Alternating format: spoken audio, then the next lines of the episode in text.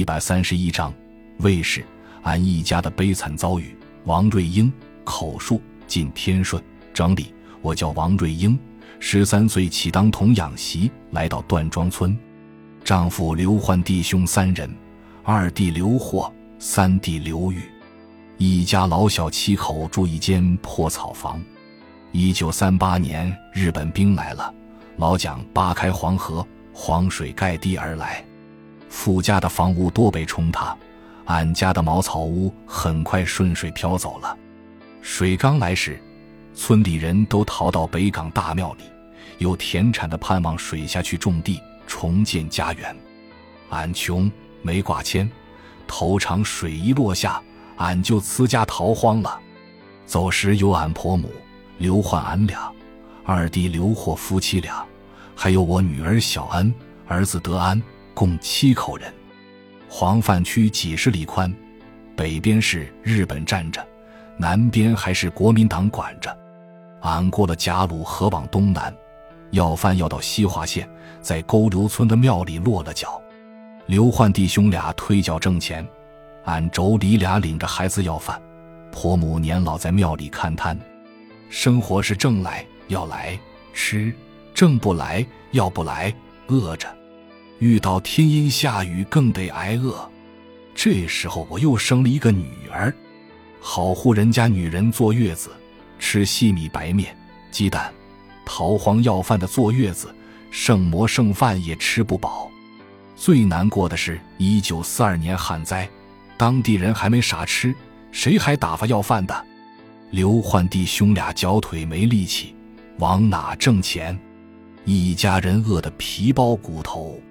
我吃不到肚里饭，没有奶水，小妮饿得直哭，吸不到嘴里奶，她就狠狠地咬奶头，这样延续了几天就饿死了。临死的时候嘴里还噙着奶头，其余七口勉强熬过阴历年。树皮包了，我领着德安下地掐麦苗吃，婆母饿得不会动，连哼一声的气力也没有了。女儿小恩。儿子德安哭着喊着要馍吃，在这生死关头，刘焕俺俩商量，给小恩找个婆家做童养媳。婆家来领人那天，小恩一头扎在我的怀里，哭得死去活来，德安也哭着不叫接走，孩子的奶奶也暗自落泪。儿是娘的连心肉，在这生离死别的时刻，我好像钢刀扎心，忍不住悲痛。紧紧把小恩搂在怀里，放声大哭。送走小恩后，一家人又抱头大哭了一场。没多久，记得是二月二十四日，我那受罪的婆母娘饿死了。二月二十九日，刘焕被当地的保长拉去住黄河堤。他本来已被病饿折磨的即将要死的人了，哪能去做苦役？他拖着病体，一天走了三十多里。到道陵港庙前头时，一头栽倒在地。同路人给我送个信，我逮着信就走，恨不得一步迈到道陵港见见亲人。谁料想见到的却是一具冰冷的尸体。自从我到他家结婚前后十二年，俺夫妻互相关心体贴，同甘共苦，一向是相依为命。刘焕一死，撇下俺孤儿寡母，逃荒没人挑行李。要饭没人打狗，我越想越没法活，越哭越痛，真想自尽了。在一边的好心人看我哭得怪可怜，劝我为了孩子不要寻死，并拿来一捆高粱杆，卷埋了丈夫的尸体。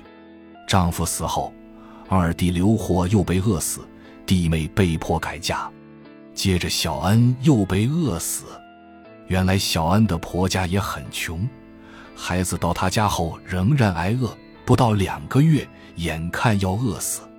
一天夜里，小恩回到庙门口，喊了一声：“妈，我回来了。”我出庙门一看，见小恩倒在地下，忙扶他到庙里躺下，问：“天这么黑，你咋回来了？”小恩说：“怕饿死，不能见妈。我饿，有馍没？给我一块。”我一听孩子喊饿。向我要馍，心比刀扎都难受，哭着对孩子说：“你奶、你爹、你叔都饿死了，哪有馍？”好闺女，睡吧，天明了妈去给你药。懂事的小恩再没吭声，我以为孩子真的睡着了，没想到他就这样离开了人间，再也不会向我要馍吃了。俺从家逃荒出来七口人，到西华后又生了一口，一共八口人。